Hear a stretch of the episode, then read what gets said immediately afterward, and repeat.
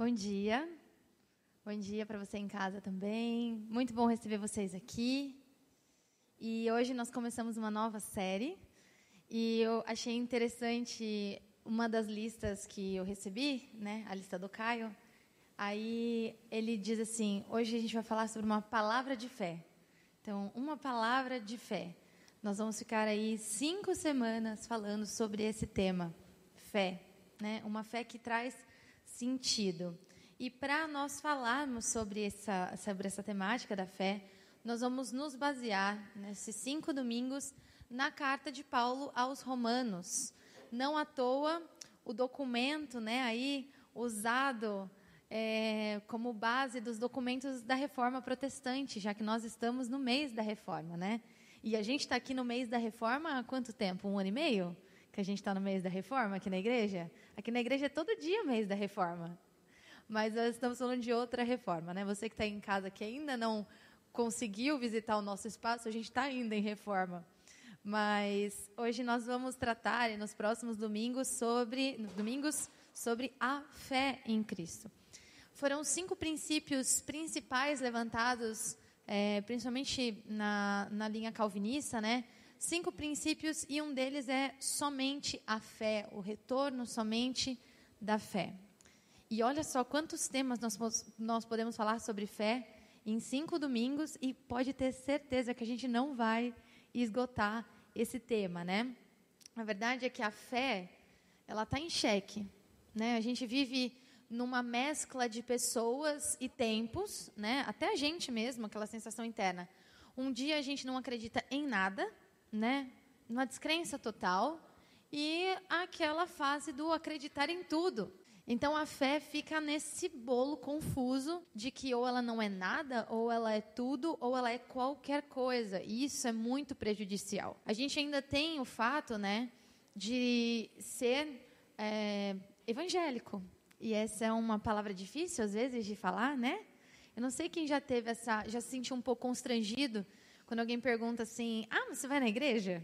Aí você fala, vou. Ou a pessoa fala assim, ah, você tem alguma religião? Hoje em dia as pessoas são mais polidas, né? Mais é, politicamente corretas. Você tem alguma religião? E aí você fala, tenho. Aí você fala, aí a pessoa fala, qual? Eu falo assim, ah, eu sou evangélico, mas eu saio assim...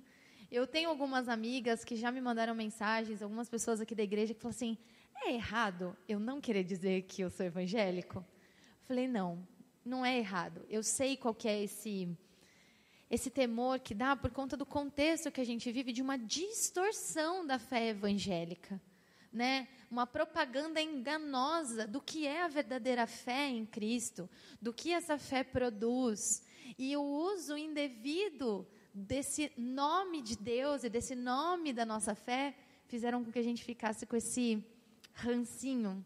Mas a verdade é que nós cremos e nós temos uma fé evangélica, uma fé em Cristo, e nós vamos retomar esse assunto para que a gente não fique mais com esse temor né, a respeito do tema.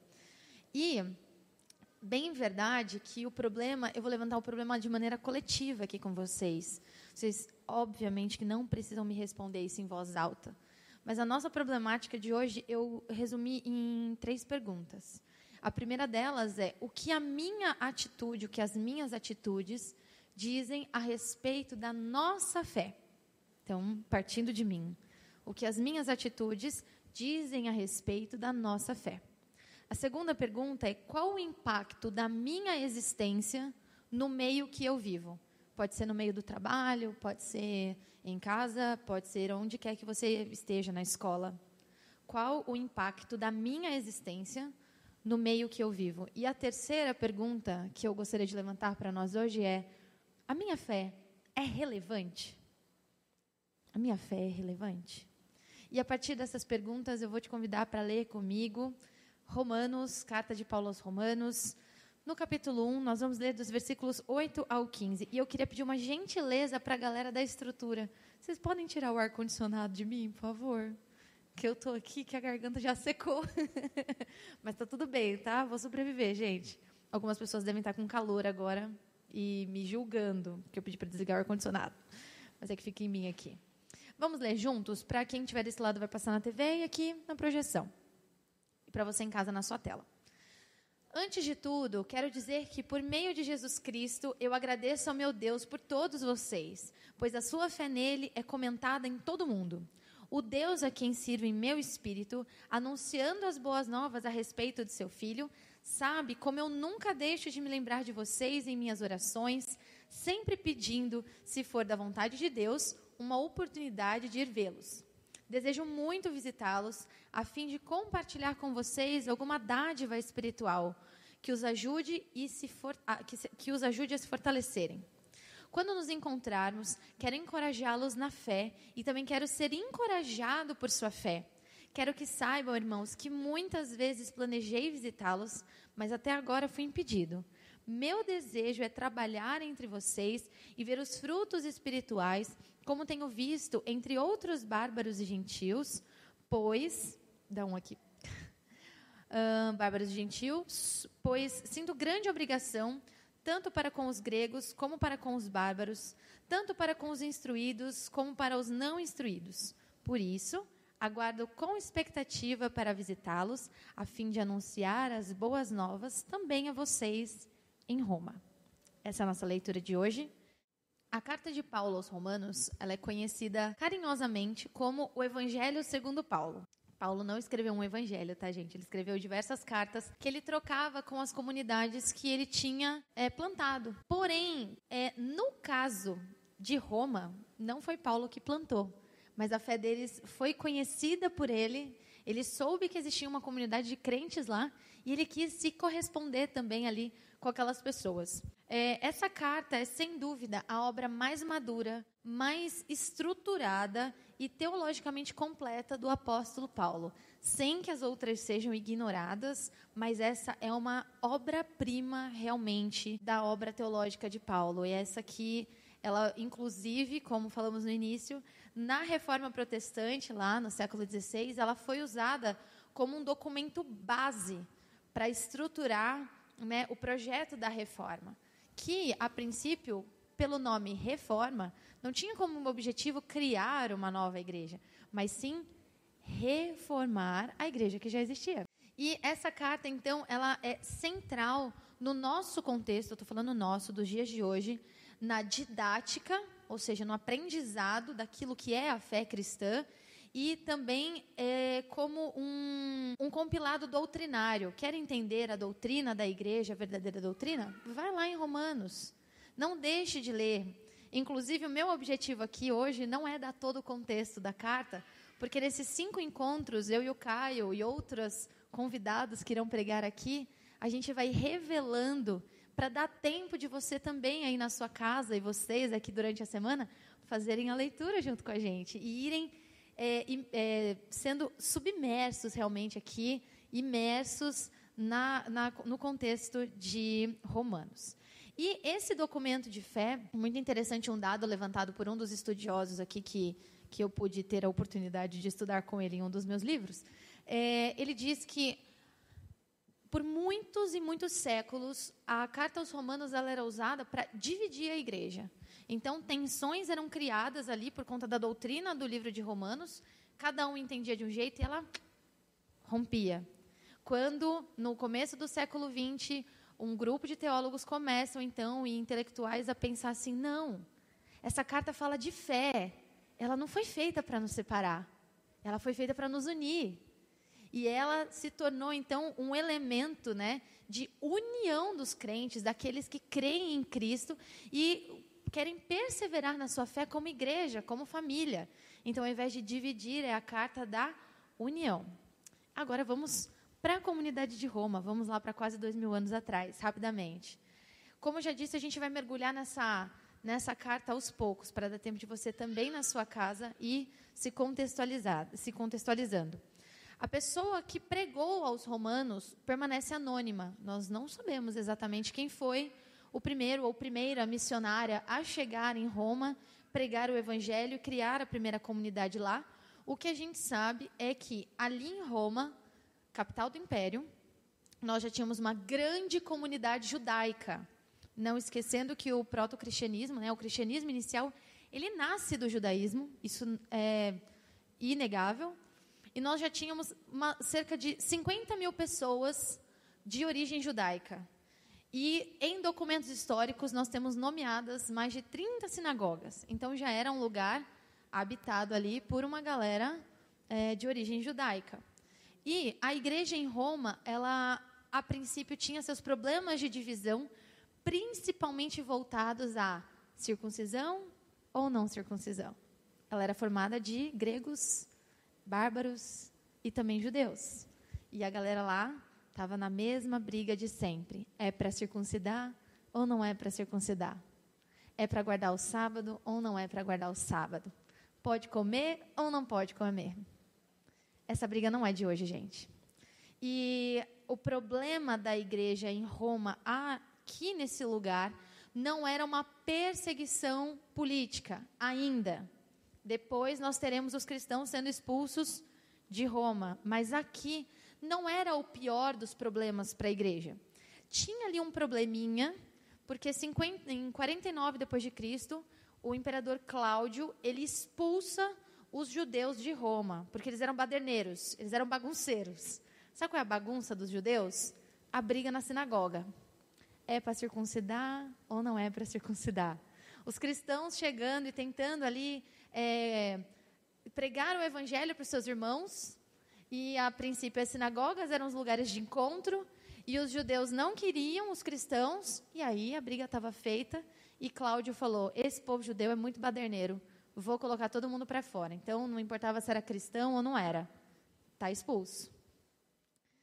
E a gente tem, então, outro problema: uma cidade grande, a casa do César, o lugar das oportunidades, a maior cidade do império, cheia de outros cultos religiosos, muito mais prazerosos.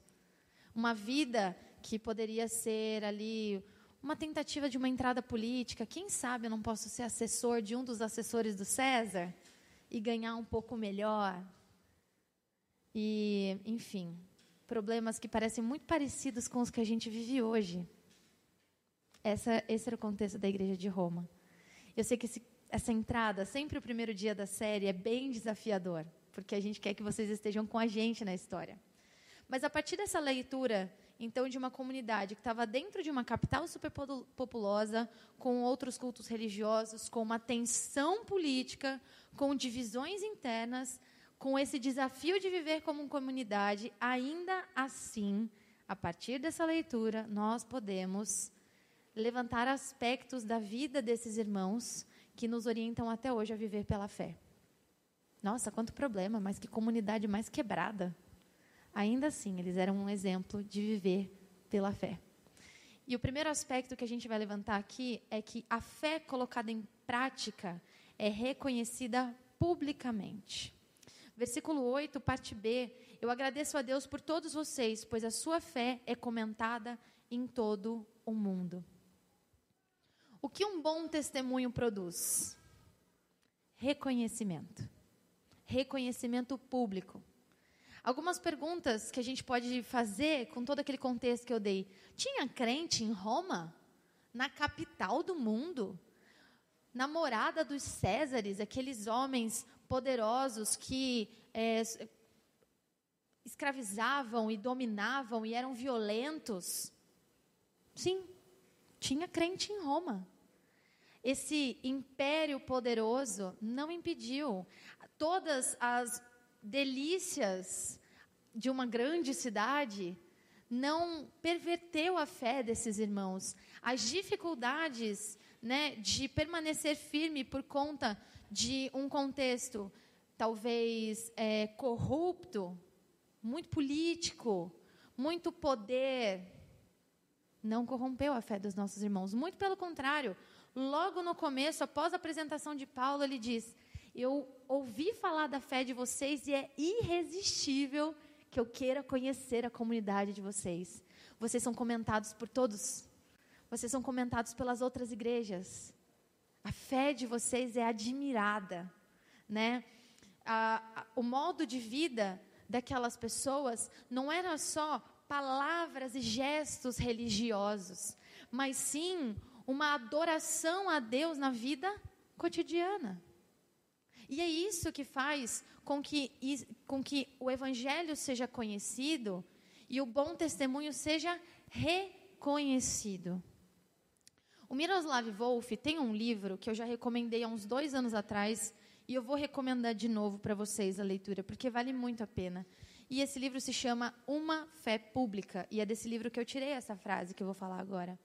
Ele fala principalmente a respeito de como colocar em prática, em todas as esferas da nossa vida, a nossa fé. Desde o dia a dia na igreja até o nosso engajamento no trabalho.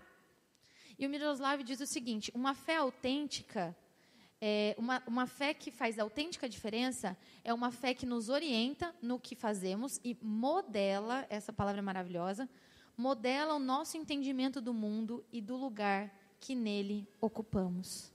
Compreender onde eu estou, compreender qual é a minha fé e deixar que essa fé modele o meu jeito de viver em todas as áreas que eu ocupo. E aí, hoje, a minha aplicação, em nenhum dos pontos vai ter uma afirmação. Serão todas perguntas que nós precisamos responder. O que hoje a minha prática diária nas coisas simples é diferenciada pela minha fé? Quais decisões que eu tomo no meu dia a dia que são diferenciadas porque eu creio em Cristo? E a terceira pergunta, e essa é a mais dolorida: o que será que as pessoas comentam sobre mim? Quando alguém pensa em mim ou em você, o que essas pessoas dizem? Quais são as referências que são dadas a respeito de nós? Isso faz diferença na nossa fé. Isso faz diferença na prática da nossa fé. Em segundo lugar, a fé colocada em prática anima outras pessoas. Versículo 12. Quando nos encontrarmos, eu quero encorajá-los na fé e também quero ser encorajado pela sua fé. Mal testemunho desanima todo mundo ao redor. Aquela amargura, aquela reclamação que não acaba, aquela murmuração, aquele mau humor, aquele azedume, uh, nada tá bom, nunca está satisfeito. Isso azeda as pessoas ao redor. Mas o bom testemunho, ele traz ânimo coletivo. A gente não está falando de uma comunidade perfeita. Em nenhum momento Paulo está dizendo que essa é uma comunidade perfeita. Muito pelo contrário. Quando você faz a leitura dessa que é a maior carta escrita por Paulo, você vai ver ele respondendo vários questionamentos e falando a respeito de vários problemas de convivência internos. Mas mesmo assim, ele gostaria de estar com aquelas pessoas, encorajando-as e, principalmente, sendo encorajado por elas. Quando a gente pensa, às vezes, a respeito de fé e de ser uma pessoa de fé, nós podemos cair em dois, dois problemas. O primeiro, ser alguém que compreende: ah, Jesus já me salvou mesmo, eu tenho fé em Deus, mas eu vou viver minha vida, o meu está feito, né? o meu está garantido. Ponto. Pessoa totalmente irrelevante. E o outro lado é, para parecer uma pessoa de fé, eu tenho que ter uma aparência de uma santidade inalcançável, né? Faz tudo debaixo dos panos. Eu escutei uma coisa interessante, a gente às vezes fica vendo, eu estou olhando bem para você, viu, Bruno? A gente às vezes fica olhando umas coisas engraçadas na internet dos crentes, porque nós é crente, a gente quer ver conteúdo nosso também, né? E um pastor bem simples falou uma coisa muito interessante. Torneira que é apertada demais tem vazamento. Aquela, aquela, aquele ascetismo, aquela intolerância, intolerância a tudo, a diversão, a alegria, a simpatia, ao acolhimento, aquela coisa rígida para eu parecer que eu sou uma pessoa espiritual e de fé. Paulo podia ter dado uma carteirada. Eu, apóstolo Paulo, que vi Jesus cair do cavalo e tudo mais, eu vou aí colocar uma injeção de ânimo em vocês. Não. Eu quero ser animado por vocês. Eu quero que a nossa fé colocada em prática como comunidade. Eu animo você, você me anima e a gente se fortalece junto.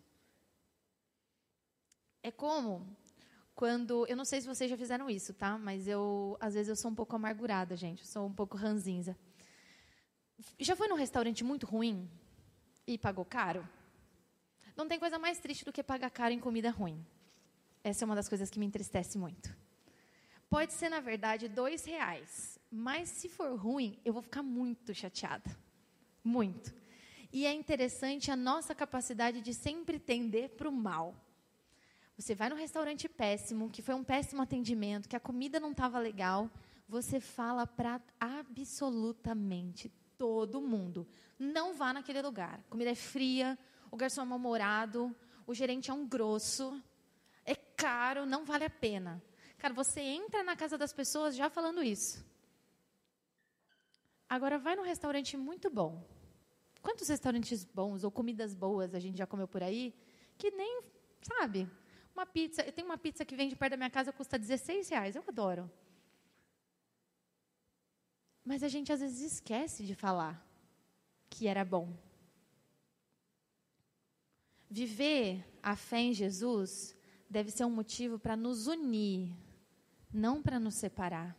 A mesma energia que eu gasto para reclamar, falar mal, né, acusar, a mesma energia, ela pode ser usada para o contrário, para te animar ou para você me animar. Não para julgar, mas para acolher. É a mesma energia, ao mesmo tempo. E aí a minha pergunta do segundo ponto é: quanto a minha vida prática de fé acrescenta e anima as outras pessoas? Quanto eu tenho colocado em prática a minha fé nisso? Terceiro e último ponto. Tem que avançar aqui rápido. A fé colocada em prática anuncia o evangelho. No versículo 15, Paulo encerra esse trecho dizendo: Por isso, eu aguardo com expectativa para visitá-los, a fim de anunciar as boas novas também a vocês em Roma. O testemunho, ou seja, a prática da fé, tem uma finalidade: anunciar o evangelho. Essa é esse é o grande objetivo do testemunho, anunciar o evangelho de Cristo. Bom, Paulo tinha uma vontade, né, um desejo de estar ali com aqueles irmãos, de ser fortalecido por eles e a partir dessa coletividade, eles juntos anunciarem o evangelho, tanto para os de dentro da igreja, quem aqui é crente velho, vou lembrar vocês, porque eu também sou crente velha. Constantemente a igreja de Jesus precisa ser evangelizada. A gente precisa lembrar do evangelho. A gente às vezes acha que sabe tudo. Não se deixe ser evangelizado novamente, se deixe ser evangelizada novamente. Mas também para os de fora. A fé, ela colocada em prática, segundo aqui o que Paulo está dizendo, essa fé, ela gera frutos. E um desses frutos é o amadurecimento da igreja. E uma igreja madura dá bom testemunho. E não tem nada mais poderoso do que o testemunho coletivo.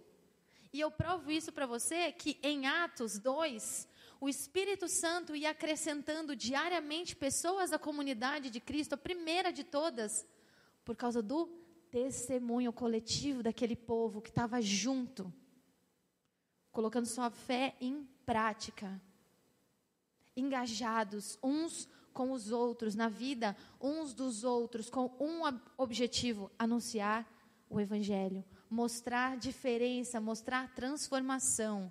Deus ele é soberano e pode fazer assim, ó, e todo mundo conhecer o evangelho, mas ele divide conosco essa dádiva, esse projeto de salvação. E ele usa pessoas dispostas. Ele usou em Jerusalém, ele usou em Roma e ele usa hoje pessoas dispostas a deixarem a sua vida a serviço do reino na prática. O John Stott, ele diz que testemunho não é sinônimo de autobiografia. Quando estamos realmente testemunhando, não falamos de nós, mas de Cristo. Qual é a minha e a sua expectativa como indivíduos na propagação do Evangelho? Qual tem sido a minha e a sua participação ativa nesse propósito? Quanto eu e você temos colocado em prática a nossa fé, em abnegação muitas vezes, em é, renúncia muitas vezes, em gastar energia em alguns momentos, uma energia a mais, em humildade, em generosidade, em honestidade, em franqueza, verdade, sem medo da exclusão, sem medo do escândalo.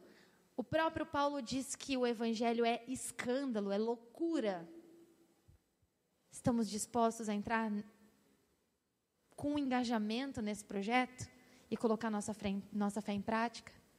Eu quero lembrar: não existe nada mais poderoso do que testemunho coletivo. O Senhor ia acrescentando a cada dia aqueles os quais iam sendo salvos por conta do testemunho das igrejas.